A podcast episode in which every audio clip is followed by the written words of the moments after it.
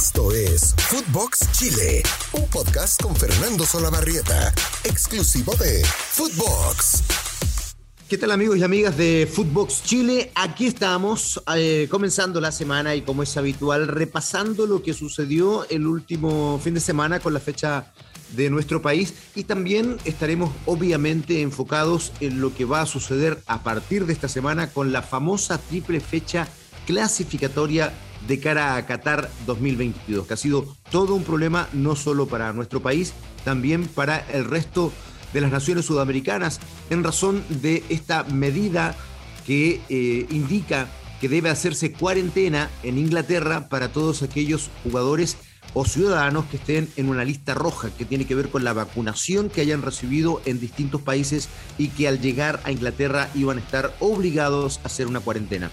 Esto provocó, haciendo un repaso de lo que ha sucedido, que la Premier League diga que todos esos jugadores no pueden participar porque los perderían, además de los días por los que tienen que venir a jugar las clasificatorias, por otros 10 días al tener que hacer cuarentena. Eh, hablaremos de eso, por supuesto, que es el tema que hasta hoy se está realizando, pero por de pronto les digo que Chile finalmente no se verá tan perjudicado. Ok, vamos a la fecha que se jugó en este fin de semana y que comenzó con el triunfo de Palestino, el triunfo de Palestino por tres goles a cero frente a la Universidad Católica. Otra derrota de la UC. Ya se habla de reemplazantes de Gustavo Poyet, no se han filtrado nombres, pero sí se dice que se, se maneja una carpeta con otros técnicos para la salida definitiva del uruguayo. Aún son rumores, aún no hay confirmación, pero hay ruido interno en la institución cruzada que tan bien venía en los últimos años, eligiendo adecuadamente a sus técnicos, pero da la impresión que este año la elección de Gustavo Poyet fue un error. Y Palestino, por otro lado, digamos que con la salida de José Sierra, el equipo cambió, el equipo juega bien y el equipo gana y está saliendo de las posiciones del descenso. 3 a 0 para Palestino sobre la Católica. Ñublense le ganó por mismo marcador a Melipilla Everton empató con Antofagasta, sigue en alza el conjunto nortino de Antofagasta. Huachipato iguala con la U 1 a 1 y Colo Colo pierde en el Estadio Monumental con Cobresal por 0 a 1. Es decir, los tres equipos grandes no ganaron durante este fin de semana.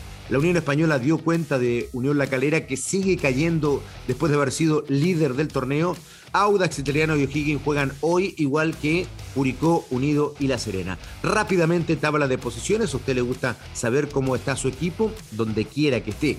Colo Colo, 34 puntos, líder del torneo pese a la derrota. Calera, que no se afirma arriba, aún queda en el segundo lugar con 32 puntos. Audax Italiano, sorprendente y muy buena campaña del conjunto itálico, 31 puntos. La Universidad de Chile, 29, igual que la Universidad Católica, que ya está quinto Unión Española 27, Antofagasta 27, hasta ahí estarían clasificando competencias internacionales. Ñublense 25, Cobresal 25, Everton 24, O'Higgins 22, La Serena duodécimo con 21, Palestino ya trepa a la decimotercera posición con 21, Huachipato 20, Melipilla 20 jugaría partido de promoción para quedarse en primera, Curicó Unido estaría descendiendo decimosexta ubicación con 15 puntos y Santiago Wanderers es el último del torneo con apenas dos puntos y prácticamente está condenado al descenso. Esa fue la última fecha jugada en el fútbol nacional, fecha que entonces llega a ser la segunda de esta segunda rueda. Vamos al foco de las clasificatorias. Eh, en los últimos días el panorama era negro para Chile, porque a la prohibición de los clubes ingleses de prestar a sus jugadores se agregaba España y se agregaba Italia.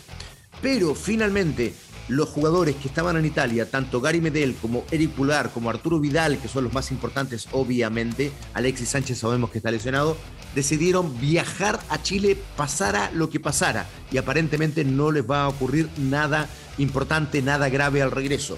Después el TAS determinó que los jugadores sudamericanos que estaban en España podían viajar a sus selecciones, por tanto, Enzo Rocco, Claudio Bravo y Tomás Alarcón también van a llegar a la selección.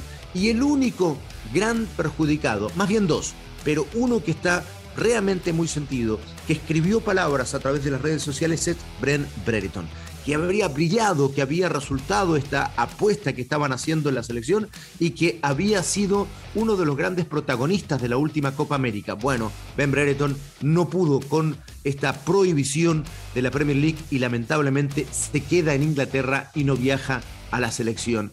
Lo propio ocurriría con Francisco Sierralta. ¿Qué ha sucedido entonces? Ya es un hecho, no van a venir. ¿Por qué? Porque se han nominado a dos jugadores más.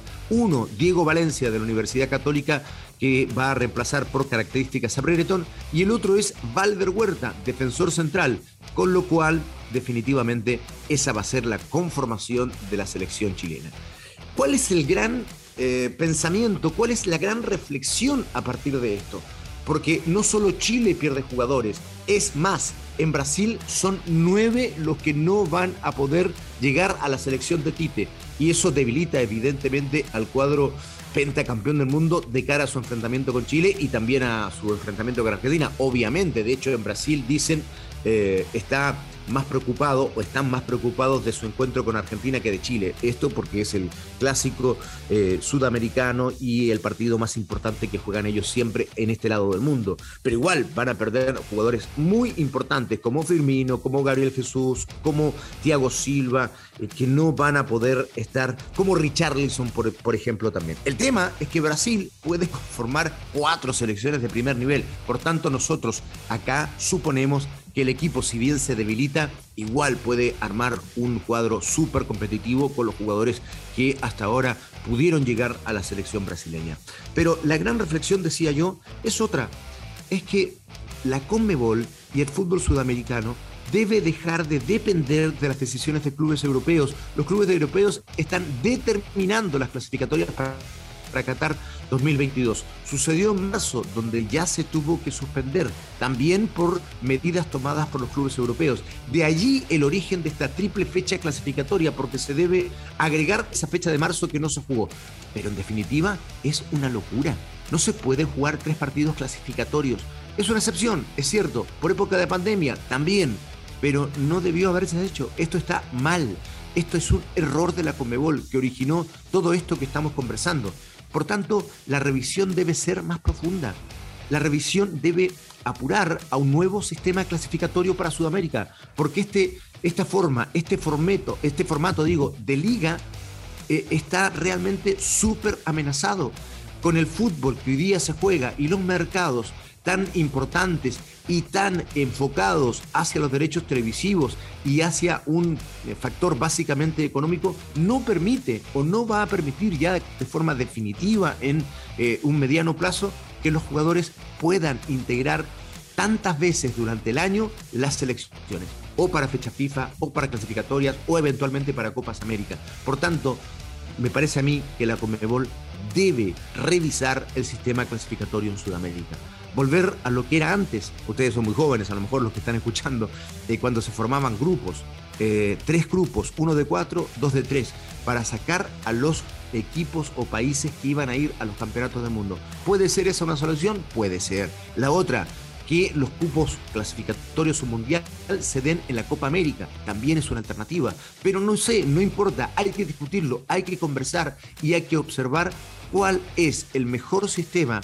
para las próximas clasificatorias de cara al Mundial que se va a jugar en el año 2026, porque este sistema parece haber llegado a su fin. Esto fue Footbox Chile, un podcast exclusivo de Footbox. Encuéntranos lunes, miércoles, viernes por todas las plataformas y también síganos en nuestras redes sociales. Que tengan una hermosa semana. ¡Ah! Y que gane Chile el jueves frente a Brasil a las 9 de la noche. Abrazo grande para todos. Esto fue Footbox Chile con Fernando Solabarrieta, podcast exclusivo de Footbox.